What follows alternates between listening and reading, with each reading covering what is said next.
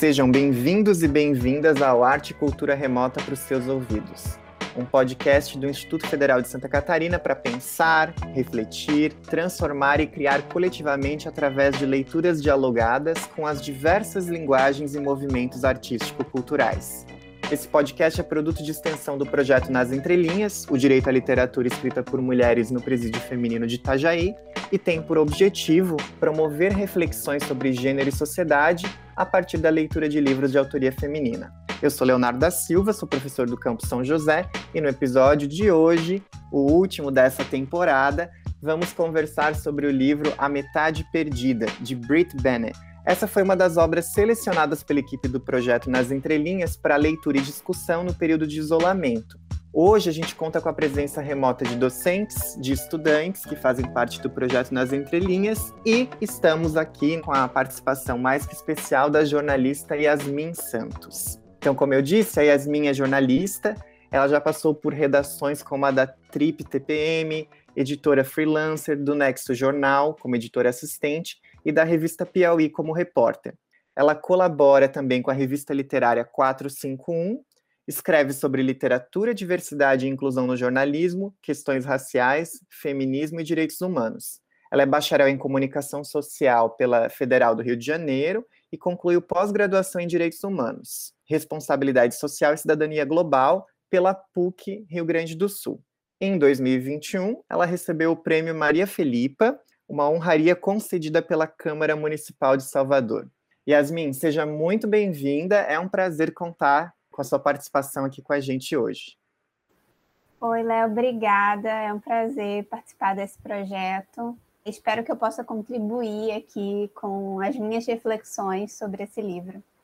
Perfeito, Yasmin. Nosso objetivo é compartilhar um pouco de qual foi a nossa leitura ou de questões que surgiram a partir da nossa leitura e construir aí coletivamente também contigo, talvez, novas leituras dessa obra. Então, vou começar convidando a professora Raquel para que ela faça algumas considerações, traga também suas perguntas a partir da leitura de A Metade Perdida.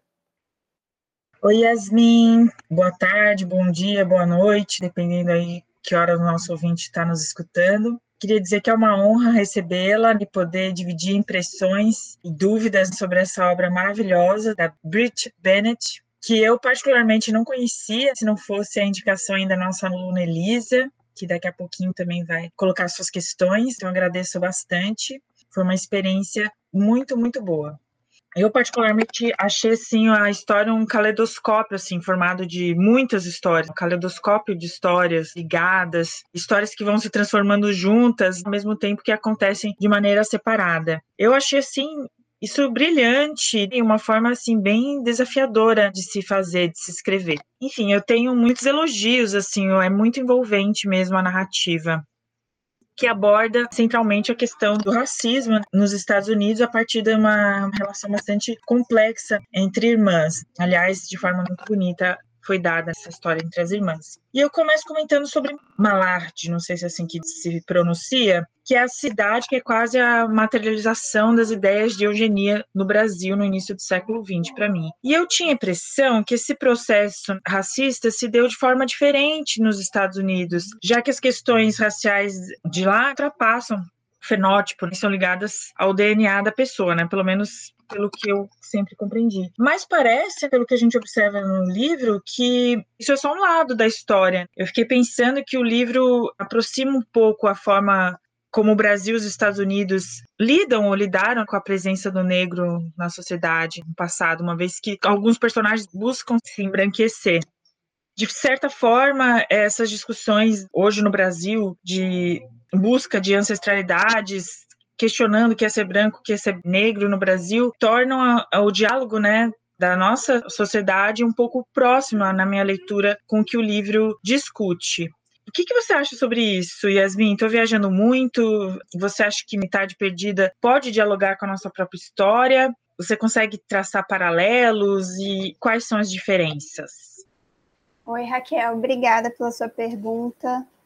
Olha, eu acho que não tem como, né? Como nós somos brasileiros, a gente acaba lendo um livro que se passa em outro país, a gente fica tentando fazer essas associações com o nosso país, né? com o Brasil. E sim, eu acho que tem similaridades entre a realidade americana e a realidade brasileira, mas também tem muitas diferenças. Eu acho que o colorismo, por exemplo, é uma similaridade. A gente tem esse conceito de que quanto mais escura a cor da pele da pessoa for, mais preconceito ela vai sofrer, né? Tem essa ideia também de passabilidade. Quanto mais clara a pessoa for, ela consegue passar em determinados ambientes, ela consegue incomodar menos a branquitude do que uma pessoa com a pele mais escura. E eu acho que isso é uma coisa que talvez a gente não tivesse tanta dimensão de que existia nos Estados Unidos. Talvez isso pode ter provocado essa coisa, nossa, mas é muito parecido com aqui, porque é uma coisa que acontece, né? E aqui no Brasil a gente tem esse mecanismo de tentar se embranquecer, alisando o cabelo, não sei, negando suas origens, diversas formas. Quem, quem tem mais dinheiro até fazendo cirurgias plásticas para afinar o nariz e tudo mais nesses traços fenotípicos. Mas eu acho que essa busca de embranquecer acontece nos dois lugares. O que me chama atenção é que aqui você continua sendo negro, ou você se denomina como pardo, uma mistura, essa discussão de democracia racial que tem no Brasil e que não tem nos Estados Unidos. Lá eles sempre foram divididos e as pessoas negras sabem que são negras, até por essa coisa de uma gota de sangue basta para você ser considerado negro. Então eles sabem, né, em mala de todo mundo sabe que eles não são negros de pele escura, mas que eles são negros, eles não podem ser brancos. Mas me chama muita atenção a descrição de que são pessoas com a pele muito, muito clara, alguns com os cabelos ruivos. Eles estão muito, muito próximos do que se a gente trouxesse aqueles personagens, pelo menos da forma como foi descrita e da forma como eu imaginei, para o Brasil, a gente leria aquelas pessoas como brancas e dentro daquela realidade norte-americana, elas são lidas como negras por causa dessa gota de sangue que carregam, dessa ancestralidade que carregam. E aqui, se a gente pega no Brasil, nós temos pessoas brancas fruto de casamentos interraciais, por exemplo, e elas são lidas como brancas, porque a gente observa, a gente toma o caráter fenotípico para autoidentificação. E lá tem esse caráter genético eu acho que dessas impressões, assim, enquanto eu lia o livro, era isso que eu ia pensando, que eu ia vendo muitas similaridades. Também lembrei desse processo de eugenia também no Brasil, essa lógica de mala de ficar ali se embranquecendo, se embranquecendo, cada um e ficando cada vez mais claro. Me lembrou muito isso, um processo de negação da realidade, não só de negação da realidade, mas negação da própria cultura negra e da própria identidade negra. Acho que é isso que eu tenho para contribuir nessa questão. Ótimo, Yasmin. Acho que é uma questão fundamental para pensar na obra sendo lida no Brasil, com certeza. Uma das coisas que eu fiquei pensando muito lendo o livro, que para mim é uma história sobre identidade, né? Até o próprio título. E que mostra, eu acho, como que as estruturas sociais limitam as possibilidades de quem a gente pode ser. Parece algo até óbvio, mas acho que é importante falar que numa sociedade racista, machista, patriarcal, é uma falácia dizer que a gente pode ser quem a gente quiser ser, né? Porque muito do que a gente é não é uma questão de escolha. E o que a gente escolhe ser ou fazer também está ligado às oportunidades que nós temos ou que não temos. Então, acho que o título do livro, além de fazer uma referência às irmãs gêmeas, a Estela e a Desirê, que viviam ali grudadas, era como se fosse uma pessoa só, mas que depois que fogem de casa se separam. Eu acho que esse título ele também pode ser entendido como uma alusão ao processo da construção identitária, que também é complexo, sem fim. Então é como se a gente estivesse sempre com pedaços perdidos, metades perdidas, ou buscando também, construindo as nossas identidades. Acho que é um processo constante. E a Estela e a Desiree, elas têm vidas ali completamente diferentes, vivências diferentes, mas tem algo que as une, que elas são vítimas do racismo, do discurso colorista. Mas a Estela, me parece que ela vive, na verdade, um processo de tentar apagar o seu passado, como uma estratégia também de se desvencilhar, desvincular de um lugar da subalternidade, né? Então esse lugar me coloca como inferior, subalterno, eu tento sair desse lugar. Por outro lado, a gente tem também na narrativa personagens como Reese, que se relaciona com a Jude, que é a filha da Desiree. E para mim, Reese, que aparece depois na narrativa, que é um homem trans, parece que está no caminho inverso da Estela. Enquanto a Estela está tentando se distanciar da sua ancestralidade, das origens étnico-raciais, me parece que Reese está num processo de tentar compreender, acolher a sua identidade trans, de se encontrar, digamos. Então, para ele, mesmo vivendo numa sociedade transfóbica, né? E acho que a gente precisa lembrar que a história se passa nas décadas ali de 60 a 80, então imagina esse contexto. Então, para ele escolher ser quem ele é, compreender, expressar a sua identidade de gênero, parece ser menos doloroso do que negar. Então, por mais que seja uma sociedade transfóbica, é menos doloroso ser ele, então, eu queria saber, Yasmin, como é que você vê essa questão, que eu acho que para mim é uma questão chave da obra, essa questão da busca e ou da negação da identidade nessa obra. O que, que você compreende a partir também dessas coisas que eu trouxe? Assim, você concorda? Como é que você vê essa questão? Olha, Léo, acho que você trouxe aqui questões fundamentais, né? Você trazer o Reese e essa questão da transfobia, da identidade, traz muito o que a Raquel estava falando, de caleidoscópio mesmo. São diversas histórias e de diversos pontos de vista que a Brit Bennett traz nesse livro. Uma coisa da identidade, assim, dessa percepção que eu estava falando de metade perdida, de duas pessoas que se separam, no livro a Desiree, que é essa irmã que fica e que continua se entendendo como negra, não nega a sua ancestralidade, sai de Mala de volta para Mala e fica naquela cidade, ela tem muito essa perspectiva da ausência, da solidão, da falta daquela irmã, que né, eram gêmeas, é, essa irmã sai, foge, vai ter outra vida, e ela fica com aquela ausência como se sempre faltasse um pedaço da história dela, na construção da identidade dela própria. Isso que você falou, eu achei muito interessante do Reese, de pode ser que para o Reese seja menos doloroso ser ele mesmo. Quando a gente olha para a Estela, ela faz essa escolha, ela começa como uma brincadeira, tentando passar como branca para as pessoas que não são de Malad, e as pessoas encaram ela como uma pessoa branca, porque é isso, é como é muito diferente essa realidade americana.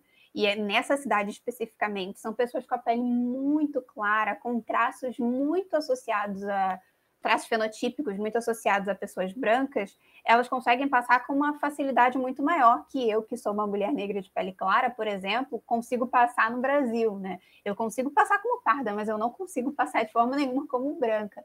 Então, teve até uma dificuldade para mim de imaginar isso. Mas a Estela, eu acho que ela começa como uma brincadeira, mas depois ela consegue perceber. É claro que no livro ela consegue uma vida ótima, assim, cheia de privilégios, ela é rica, uma vida ótima no quesito estrutural, assim, ela tem muita estrutura, mora num subúrbio americano, lá numa casa chique, o marido dela dá tudo que ela quer, mas eu acho que começa essa busca para que ela possa ser vista como ser humano, para que ela possa ter direitos plenos, porque quando a gente fala de racismo é isso que acontece, as pessoas brancas são vistas como seres humanos e as pessoas negras são desumanizadas, né? São animalizadas, não são vistas como seres dignos de direitos. Então a Estela, eu acho que ela começa por uma coisa de ah, é divertido ser visto como, até porque era mais nova na época, é divertido ser visto como humano, eu posso fazer coisas que eu não poderia fazer quando as pessoas me entendem como negra, porque muitas coisas é negada a ela. Então ela começa com isso, só que quando ela entra nesse espiral de mentiras em que ela se nega e diz que os pais morreram e que a família que ela constrói, ninguém sabe nada sobre o passado dela, ela se vê numa questão muito dolorosa também, porque você não vê essa personagem como uma personagem feliz. Feliz no sentido de que ela está ali, ela tem direito às coisas, ela tem muitos privilégios, porque ela é vista como branca, mas ao tempo todo ela está com medo de ser descoberta de alguém perceber que ela é uma farsa. Ela lida o tempo todo com esse medo e ela, ao mesmo tempo, sabe que, no fundo, ela não é uma pessoa branca. Ela está ali o tempo todo performando. O quão doloroso esse lugar é. Eu não tinha parado para pensar sobre isso. Então, quando você traz essa perspectiva do Reese de que talvez seja menos doloroso para ele ser ele mesmo, mesmo considerando o contexto transfóbico ali dos anos 80, 70, porque o livro deixa meio dúbio onde está se passando as coisas, Você imagina então como é para ela construir uma vida de mentira, porque quando você chega no fim do livro, ela já passou mais tempo fingindo ser branca do que na época em que ela, assim, assumidamente era negra. Então ela tá com essa identidade muito não sei se mista, mas muito complexa. Ela mesma não tem como ela voltar atrás e falar, ah, não, eu sempre fui negra. É muito difícil os caminhos que ela escolheu. Isso é muito bacana, porque a Brit constrói uma personagem complexa e você não consegue ficar totalmente com raiva dela, porque não é como se ela tivesse só mentindo para ter privilégios. Na verdade, isso, eu acho que isso começa um pouco para ter direitos, que muitos direitos são negados a ela por ela ser uma mulher negra. Perfeito, nesse sentido, eu acho que a obra nos ajuda a pensar nessa complexidade que é a identidade, essa troca que não vem só de escolhas, porque nós também somos moldados pelos sistemas de representação em que estamos inseridos. Então, as possibilidades que existem de quem a gente pode ser, não existe essa liberdade total. As escolhas que a personagem faz também tem a ver com a, as possibilidades que ela tem, com as estratégias que ela consegue desenvolver dentro desse contexto que é racista, patriarcal, enfim. Eu acho isso um ponto muito importante na obra, porque nos faz entender essa, como você mesma disse, né, Yasmin, essa complexidade que é a identidade e pensar então em questões tão importantes como a questão de raça nesse contexto. Eu vou convidar então a Renata, que é a nossa discente extensionista, para que também faça sua pergunta, suas considerações. É, eu gostaria de falar sobre como a dor, o luto e o sofrimento no geral, eles podem impactar a vida das pessoas, influenciá-las e transformá-las de maneiras muito diferentes, cada uma. Isso fica muito claro quando a gente vai conhecendo a história da Estela e da Desiree, que, apesar de serem gêmeas e terem sofrido juntas o racismo, e um dos momentos mais difíceis retratados no livro, no caso, a morte do pai delas, elas acabam lidando com isso de maneiras diferentes. Enquanto uma delas se aceita, reconhece as suas origens e toma uma posição de resistência, a outra ela acaba negando, se revolta e tenta apagar a sua própria história e a sua origem. Tem também a mãe delas que é, impactada de uma maneira ainda diferente das duas, onde ela passa a fugir dos relacionamentos, considerando inclusive que os homens negros eles podem destruir a vida delas e das meninas. Inclusive, em muitos momentos da leitura, a obra nos causa um desconforto, um sentimento incômodo muito grande ao observar certos acontecimentos e falas, inclusive delas mesmas. Então, eu gostaria de perguntar a Yasmin qual é a sua opinião em relação a como as gêmeas lidaram com o sofrimento delas?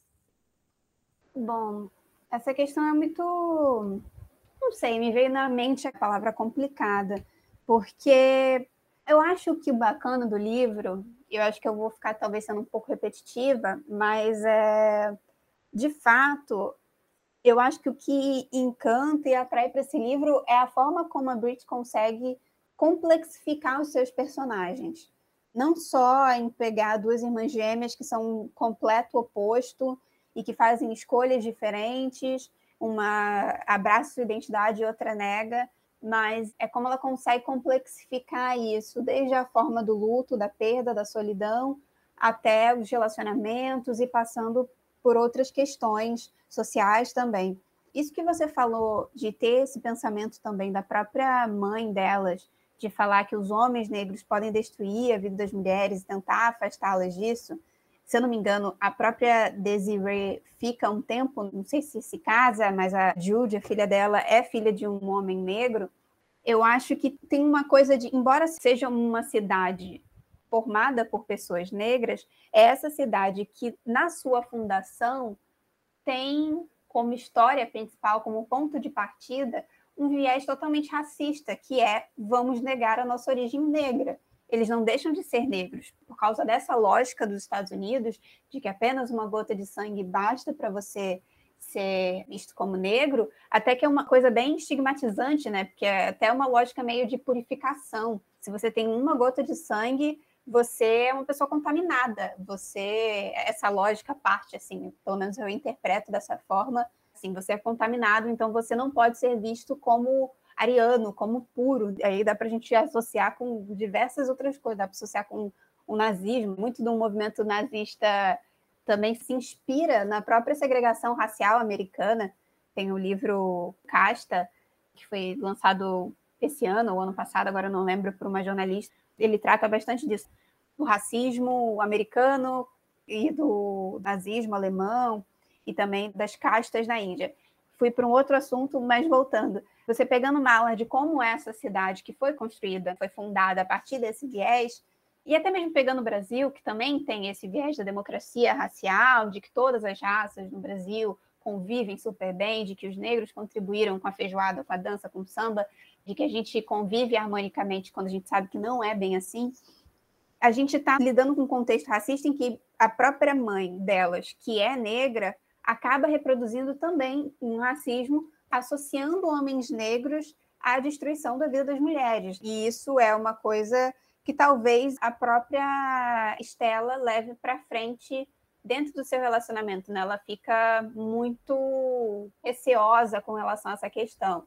E a própria Desiree, apesar de se relacionar com homens negros, também fica com um pouco com esse estigma com relação a homens negros, que é uma coisa como se fossem dois diferentes, claro, tem uma diferença de gênero, homem e mulher, mas que são é, pessoas que fazem parte de um mesmo grupo racial e que estão reproduzindo determinados tipos de comportamentos e pensamentos racistas que acabam atingindo a si mesmos, não só atinge o outro e a forma como eu me relaciono com o outro, mas que acaba se voltando para elas mesmas, porque no final das contas elas continuam sendo mulheres negras.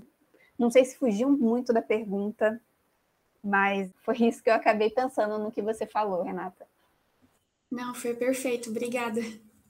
Melina, vou te convidar também para trazer as suas contribuições, que eu acho que vão dialogar também com o que a gente está discutindo. Oi, Yasmin. Nossa, primeiramente gostaria muito de agradecer a sua participação aqui. Quero dizer que é imenso prazer receber você para essa conversa. Então, a escrita da Brit me pegou de uma forma, me fez mergulhar na história. Eu comecei a ler e não conseguia parar de ler. Eu achei a escrita dela sensacional e vejo exatamente isso que você traz, essa complexidade de cada personagem. E me fez pensar também sobre a minha identidade, sobre as minhas metades perdidas. Eu sou descendente de japoneses por parte de mãe, e eu me lembro a primeira vez que eu preenchi um formulário que estava escrito ali para especificar a raça. E eu perguntei para minha mãe, mãe, o que, que eu boto? Boto branca ou boto amarela? E minha mãe, branca, óbvio que é branca. E eu fiquei pensando assim, tá, mas será? marquei, mas assim, fiquei com essa dúvida. Até hoje eu hesito né, em preencher como branca ou como amarela nessa questão de identidade e questão de raça, é, é, de cor. Por quê? Porque para minha família, para a cultura japonesa, é isso. Eu sou como meu pai, ele é não é japonês, eu sou mestiça. Brasileiro no Japão é considerado decassegue, é estrangeiro. E eu nunca me passaria, nunca poderia fingir que eu sou japonesa no Japão. Mas aqui no Brasil, na minha vivência, em muitos lugares onde eu estive, socialmente, na escola, em outros lugares, trabalho, eu sempre ouvi e ouço ainda piadas, bem entre aspas. É, abre o olho, japa, é, tem o olho rasgado, Xing Ling, quando essa associação como se Japão e China, Xing Ling como algo falsificado da China, enfim, e a minha mãe, as minhas tias trazem esses relatos, que a experiência delas enquanto descendentes japoneses no Brasil, esse espaço da escola sempre foi cercado, assim, a, a memória delas, de momentos de preconceito e de xenofobia, é, vinculados à aparência física, aos traços fenotípicos. Cor da pele, os olhos, cabelo, é, esses que eu já falei para elas é mais intenso, porque isso fica muito mais evidente nesses traços. Na Covid-19 no Brasil, vieram à tona vários casos de agressão verbal e agressão física de suas descendentes de asiáticos, metrô, em trem, mostrando essa ferida do Brasil que mostra que não, ah, a gente convive bem com todo mundo, é um país super miscigenado e não é bem assim que a coisa funciona. E claro, com toda a diferença do contexto da história, do livro, me fez traçar paralelos entre a história da minha família, as nossas questões identitárias com a do livro. Como sou professora também, uma parte que mexeu comigo muito foi o capítulo em que ele descreve o período escolar da Judy. e todo o racismo, as agressões físicas e verbais que ela sofreu em Mallard, como a cor da pele dela era justificativa para chamarem ela de boneca de piche e outros adjetivos horríveis, especialmente o trecho, a relação que mostra dela com o Lune, que é um outro personagem, eu não vou dar spoiler. Mas ao longo da história, a gente vê como essa experiência escolar deixou marcas profundas na autoestima dela, na imagem que ela tem de si, nos relacionamentos afetivos, relacionamentos sexuais, interpessoais em geral. A gente vê assim uma garota com uma solidão imensa.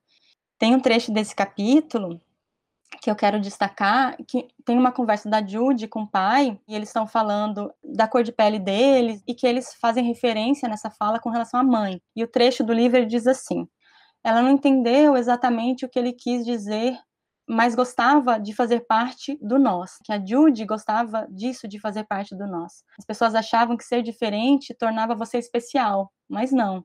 Só deixava você solitário. Especial era pertencer a algo maior, com outras pessoas.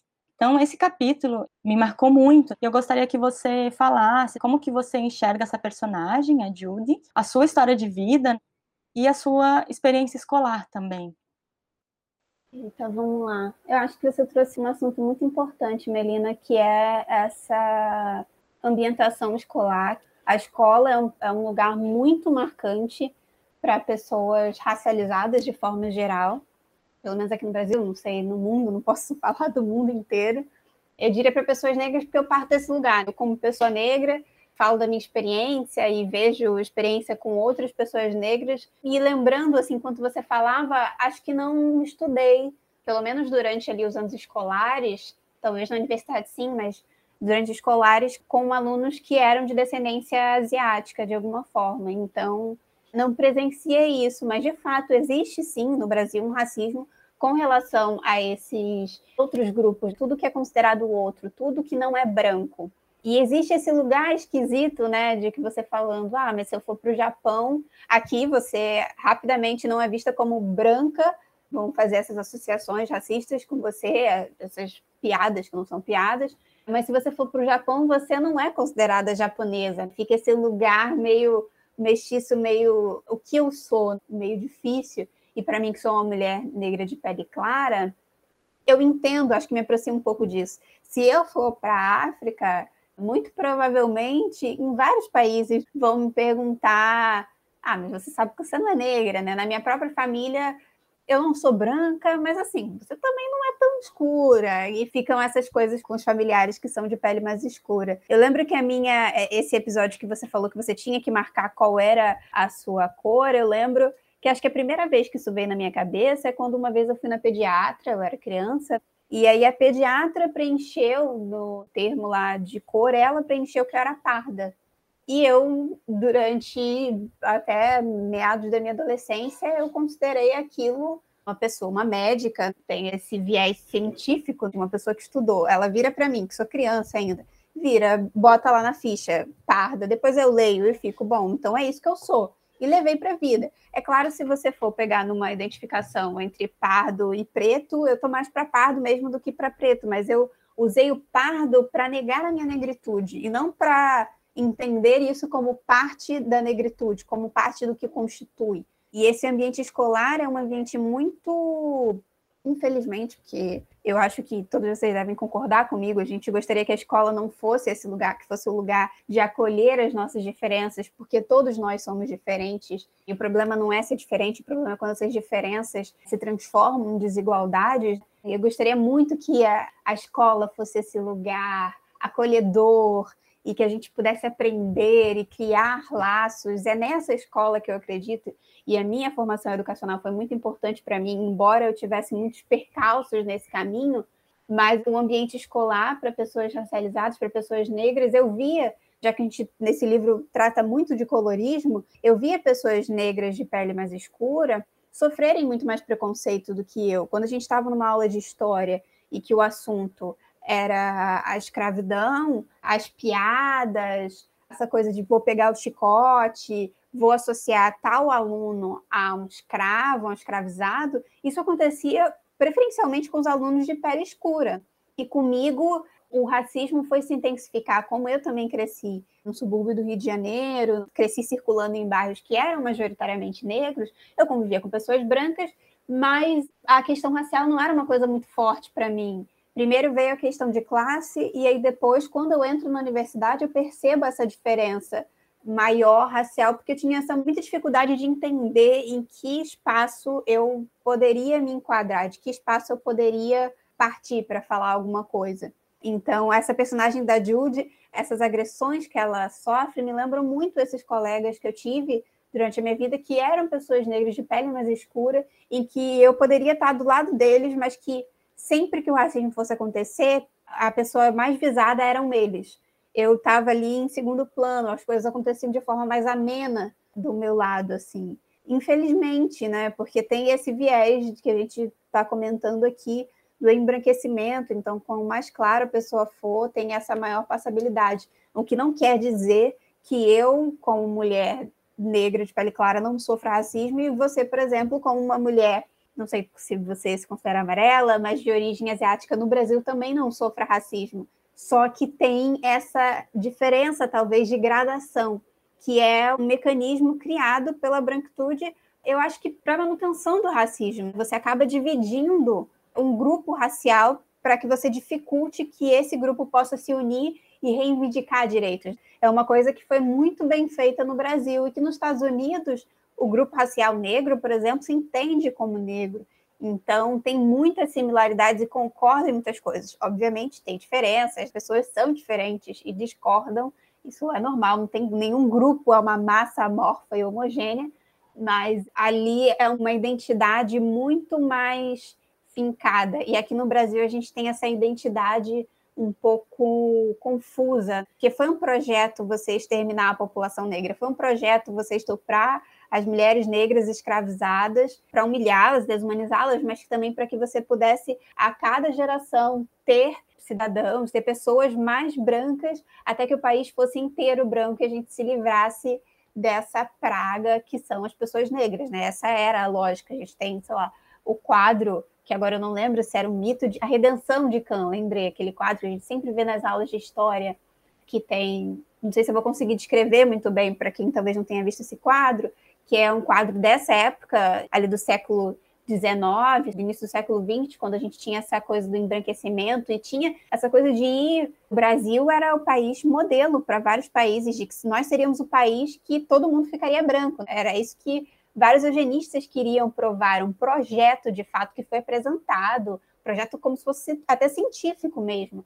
E nesse quadro tem um homem de descendência europeia, um homem branco, tem uma senhora idosa, que deve ser a avó, de pele bem escura, tem a filha dela com uma pele um pouco mais clara, e aí tem essa filha dela, né, tá segurando um bebê que nasce branco. Então é a redenção de Cã, que remete também ao mito bíblico que fala que Cã é esse. Agora eu não lembro muito bem, mas é que era amaldiçoado, em que então todos os filhos de Cã seriam negros toda essa perspectiva que foi corroborada por diversos setores da sociedade para legalizar o racismo, para legalizar a escravidão. Por isso que você dizia que negros não tinham alma e que podiam ser escravizados. Enfim, acho que fui longe também, não sei se respondi, mas posso voltar se precisar para responder alguma coisa. Não, Yasmin, respondeu sim. E acho que a minha pergunta é como uma preocupação mesmo como docente. Acho que a escola não pode ser neutra, entre aspas, para essas questões. Muito obrigada. Perfeito, eu acho que isso que tu traz, Yasmin, mostra bem claramente como que esse mito da democracia racial serve para a gente também como uma forma de apagamento. Então, quando a gente finge que não existem questões raciais, que essa não é uma questão, a gente está apagando e não está realmente pensando sobre as desigualdades. Esse discurso da democracia racial acaba por apagar todo esse processo histórico que tem consequências até hoje. Bom, para dar continuidade, eu vou convidar então a Elisa para trazer também a sua pergunta. Fique à vontade. Oi, Yasmin. Primeiramente, queria dizer que é um prazer imenso estar aqui tendo essa conversa sobre essa obra que é tão impactante e traz conceitos que, como mencionado pelo Léo e pela Raquel antes, conversam com a história brasileira. Bom, o meu questionamento é sobre como a gente pôde observar no início do livro, a editora ela teve a sensibilidade de fazer uma nota mencionando que a autora utilizou o termo tanto quanto ultrapassados durante toda a narrativa. E eu vou até trazer o trechinho aqui para a gente conversar sobre. Brit Bennett optou por usar termos que hoje consideramos ultrapassados, incompatíveis com o entendimento contemporâneo de idade racial, porém em consonância com a linguagem das décadas retratadas na obra, os anos 1950 a 1990. Então eu gostaria de saber do teu entendimento sobre essa escolha da autora, porque de certa forma ambienta melhor a história, né, traz veracidade, mas para os desavisados que não leram a nota pode gerar gatilhos. Então, o que, que você acha sobre isso? Eu acho, Elise, como você falou, traz uma certa verossimilhança para a obra, a gente considerando o contexto em que a história se passa. E eu acho que esses termos ultrapassados, incompatíveis, nós temos que refletir sobre eles, aboli-los, se for o caso, mas é considerando o contexto, é importante que esteja ali para que outros leitores possam se chocar com aqueles termos e pensar: eu nunca vi quão ofensivo esse termo poderia ser para outras pessoas, para que possa gerar essa reflexão. Eu acho que esse espaço de reflexão, de questionamento, é onde todos nós podemos ganhar, porque até uma coisa que a gente pode considerar hoje, em 2021, compatível e respeitosa em 2050, em 2040, a gente pode voltar e pensar, nossa, como isso deslegitimava a luta de determinados grupos. E é importante para que a gente. Eu sei que não é um livro, é um livro ficcional, não é um livro histórico, mas é importante para que a gente possa refletir também sobre a história daquele país e fazer paralelos com o Brasil daquela época, com o Brasil de hoje. Então, sim, pode gerar certos gatilhos, isso é verdade, mas eu acho que é importante, talvez seja importante para a narrativa, penso eu, assim, para mim trouxe essa verossimilhança e podia trazer esse desconforto, esse estranhamento para o leitor para que ele pudesse refletir sobre isso. E acho importante, claro, a uhum. própria editora deixar uma nota ali no livro, deixando isso bem nítido para os leitores, avisando por que eles decidiram fazer essa escolha no livro que foi lançado agora, em 2021. Com uhum. certeza, e acho que traz também a reflexão de, da importância de a gente repensar no, no, nos efeitos, até da própria linguagem. Acho que escancara como que a linguagem ela tem que também ser sempre revista, porque ela também constrói realidades, ela também pode oprimir, também pode libertar, digamos. Então, acho que essa reflexão sobre o papel da linguagem, acho que pode surgir também a partir disso, assim. Mas acho bem legal que tenha essa nota que traga essa questão. E como a linguagem é algo em construção, todos nós continuamos construindo ela enquanto nós fazemos uso dela. Exato, e às vezes tem coisas que a gente nem se dá conta, então é um processo constante, assim, de autorreflexão, de pensar nos usos que a gente faz, que efeitos que os usos que nós fazemos da linguagem têm no mundo real, porque tem efeitos diretos, indiretos. Gente, estamos chegando no final da nossa discussão, então eu queria convidar Yasmin para, se você puder, ler talvez um pequeno trecho da obra para as mulheres em privação de liberdade, ou mesmo deixar uma mensagem que você gostaria para as mulheres que estão lendo essa obra. Fique bem à vontade para usar esse momento da melhor maneira que você quiser eu tinha visto que ia ter para ler um trecho, então eu selecionei um trecho da Jude, que eu não comentei, eu acho, aqui, mas eu acho que a Jude é um dos personagens, não sei se é um dos melhores personagens, mas para mim é a personagem que eu mais gostei, assim, uma fofa. É uma das personagens mais queridas para mim, particularmente. Vou ler então, é um trecho curto, assim, de uma página mais ou menos. Ela sempre soubera que era possível ser duas pessoas diferentes numa mesma vida ou talvez só fosse possível para alguns. Talvez os outros estivessem condenados a ser quem eram. Ela tentara clarear sua pele uma vez, no primeiro verão em Mallard. Ainda era jovem o suficiente para acreditar que algo assim era possível, mas já tinha idade para entender que exigiria certo nível de alquimia que ela não entendia bem. Mágica. Não era tola a ponto de nutrir esperanças de ter a pele clara algum dia, mas um marrom escuro, pelo menos. algo melhor do que aquele pretume sem fim. Era impossível forçar esse tipo de mágica, mas ela tentava ao máximo evocá-la. Tinha visto um anúncio do Nadilona na revista Jet, a foto de uma mulher com pele cor de caramelo muito escura para os padrões de Mallard, mas clara para os dela, sorrindo, os lábios vermelhos, com um homem de pele marrom sussurrando em seu ouvido. A vida é mais divertida quando sua pele é clara, reluzente, com nada em lona. Ela rasgou o anúncio da revista, dobrou o papel e o carregou por semanas. Abriu o papel tantas vezes que vincos brancos apareceram nos lábios da mulher. Um pote de creme. Era só isso que ela precisava. Espalharia pelo corpo e no outono voltaria às aulas renovada, com a pele mais clara mas não tinha os dois dólares para comprar o creme e não poderia pedir à mãe, que certamente repreenderia. Não deixe esses garotos te irritarem, ela diria, mas aquilo ia além dos seus colegas de sala. Jude queria mudar e não via por que isso precisava ser tão difícil, ou por que precisava se explicar para todo mundo. Por mais estranho que parecesse, ela achou que a avó compreenderia, então lhe mostrou o anúncio. A avó olhou aquilo por um instante e devolveu a ela. Tem jeitos melhores de fazer isso, comentou. A avó passou a semana criando opções, preparou banhos com limão e leite e disse para Jude mergulhar. Aplicou máscaras de mel em seu rosto e depois as removeu com cuidado. Espremeu laranjas, adicionou temperos e pôs aquela mistura no rosto de Jude antes de dormir. Nada funcionou. Ela não ficou mais clara. E no fim da semana, a mãe perguntou por que sua pele estava tão oleosa. Então Jude se levantou da mesa de jantar, lavou todo aquele creme do rosto e fim de papo. Sempre quis ser diferente, contou ela a Reese. Quer dizer, eu cresci nessa cidade onde todo mundo tem a pele clara e pensei, bem, nada funcionou. Que bom, respondeu ele. Você tem uma pele linda. Ele a encarou, mas ela desviou o olhar, contemplando o papel fotográfico que aos poucos revelava um prédio abandonado. Odiava que dissessem que ela era linda. Era o tipo de coisa que as pessoas só diziam porque se sentiam obrigadas. Ela pensou em Lone Godot, beijando embaixo das árvores cheias de musgo, ou dentro dos estábulos, ou atrás do celeiro dos Della Fosse, à noite. Na escuridão, ninguém era tão preto assim. Na escuridão, todo mundo tinha a mesma cor.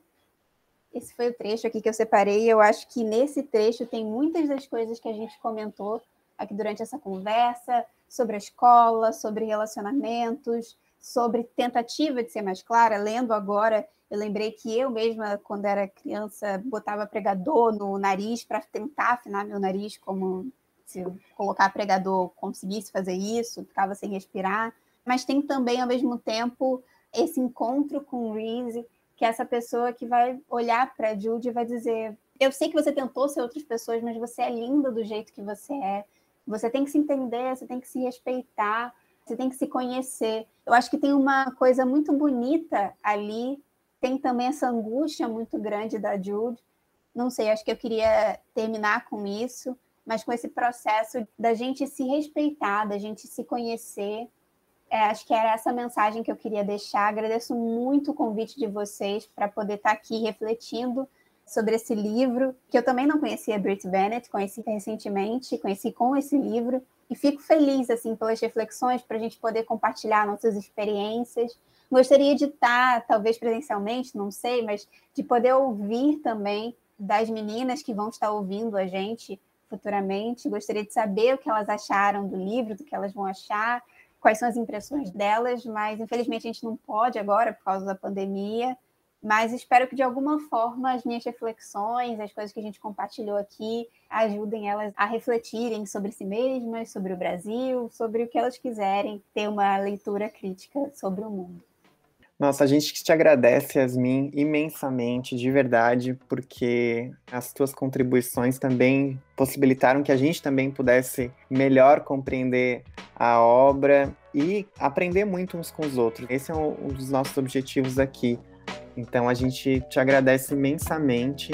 Foi um prazer poder contar com a tua participação, com as tuas ideias. E fica o convite para todos os nossos ouvintes para que continuem por dentro das publicações e produções do IFSC. Vocês podem acompanhar as redes sociais e também podem criar um alerta para receber as notificações de conteúdo novo. Esse é o último episódio dessa nossa temporada. Então, se vocês quiserem escutar os episódios anteriores desse podcast Arte e Cultura Remota para os seus ouvidos, basta seguir o IFSC nas principais plataformas digitais. Essa foi uma iniciativa do IFSC em Casa, com o projeto de extensão Nas Entrelinhas, A apresentação deste episódio foi minha, de Leonardo da Silva, e a produção é do Gustavo Guimarães de Araújo. Foi uma satisfação pensar arte e cultura com vocês. Cuidem-se e até uma próxima temporada. Um abraço.